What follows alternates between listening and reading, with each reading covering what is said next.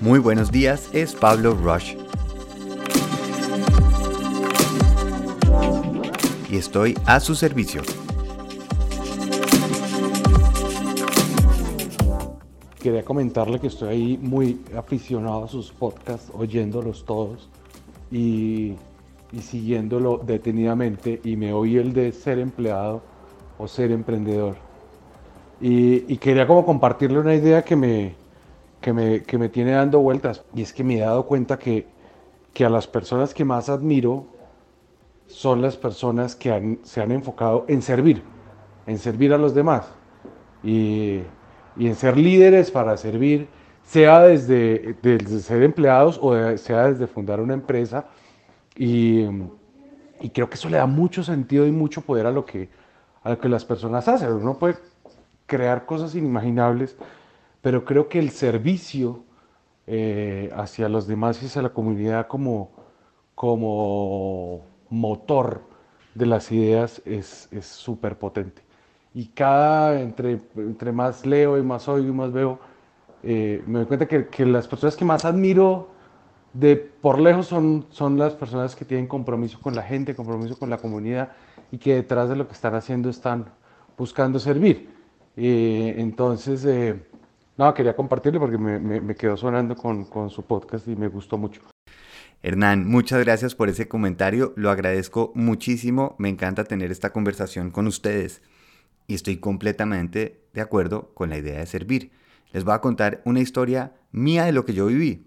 Luego de tener la agencia de publicidad y de branding por más de 16 años, llegó un momento en que sentí que perdía ese fuego, perdía esa pasión y simplemente lo tomé que era de pronto como persona creativa a veces nos quemamos o algo y queremos un cambio nuevo.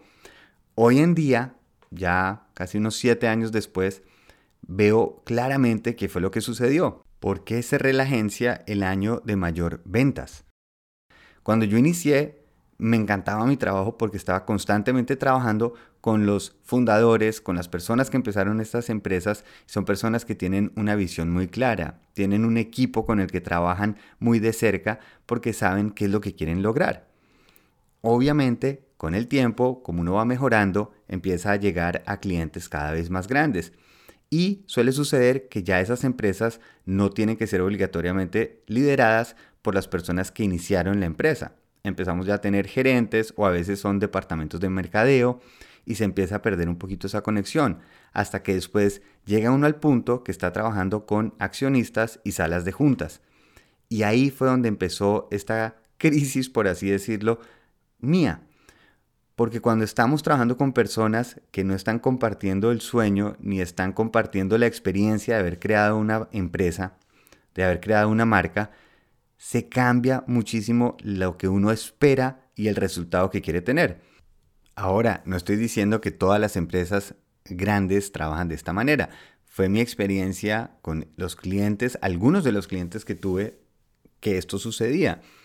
Y lo entiendo, si una persona no ha estado en el crecimiento, no ha estado mañana tras mañana eh, realizando el proceso, ve de manera distinta el resultado que quiere obtener de ese trabajo puede llegar a estar más enfocado en el retorno que tiene inmediato más que una visión a mediano y largo plazo.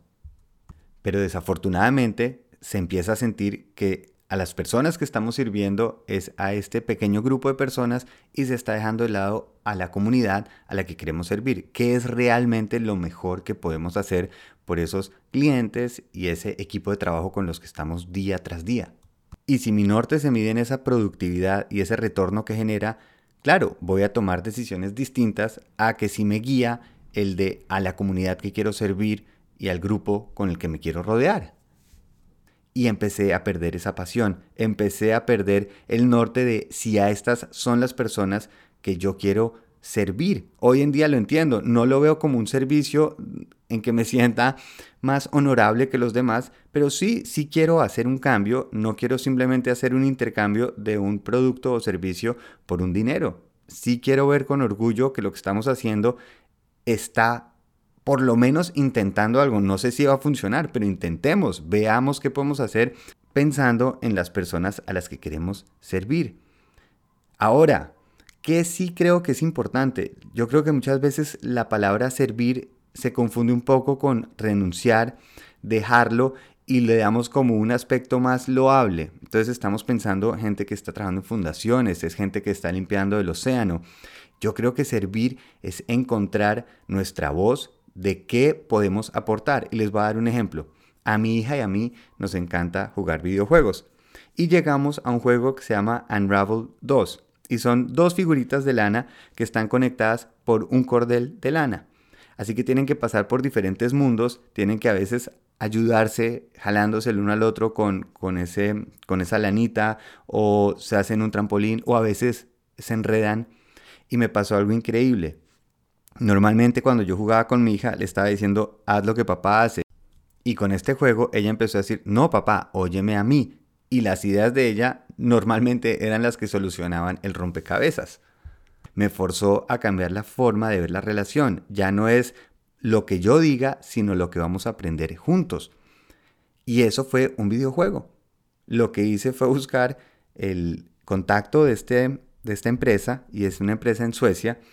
Solo logré como conseguir el correo del contador o algo así, y les dije, les quería agradecer porque gracias a su juego veo la relación con mi hija de otra manera. Simplemente con agradeciéndolos honestamente. Llegamos incluso con mi hija a hacer los muñequitos, los hicimos con lana y con una estructura de metal y es lo que ven en la, en la foto del episodio. Y a los dos días me, respondieron diciendo mil gracias, nos encanta oír sus comentarios y es justamente a lo que estamos aspirando. Y eso es lo que yo creo, servir tiene muchas maneras.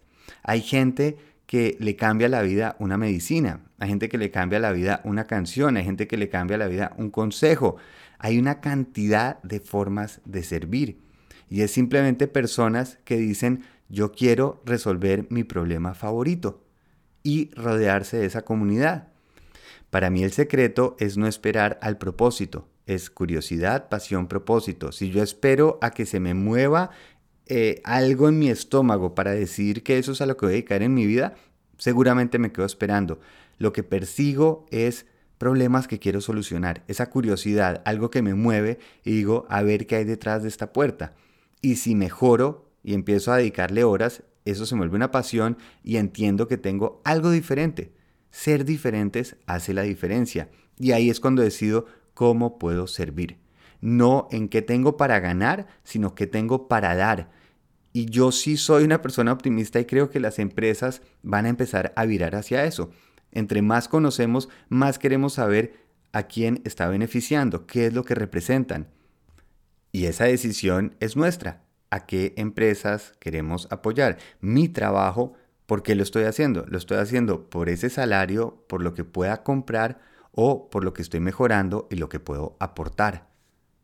Y por eso servir es el mismo verbo en donde nos sentimos útiles, porque tengo un servicio, me levanto con un sentido y un propósito. Simplemente estoy mejorando y haciendo algo. ¿En qué? En lo que yo voy a poder aportar. Eso es lo que estamos esperando. Cada uno tiene algo increíble, mágico, poderoso para hacer. Simplemente tiene que darle una oportunidad, tiene que darle una oportunidad para encontrar a esas personas que quiere beneficiar y con esas personas que se quiere rodear para lograrlo.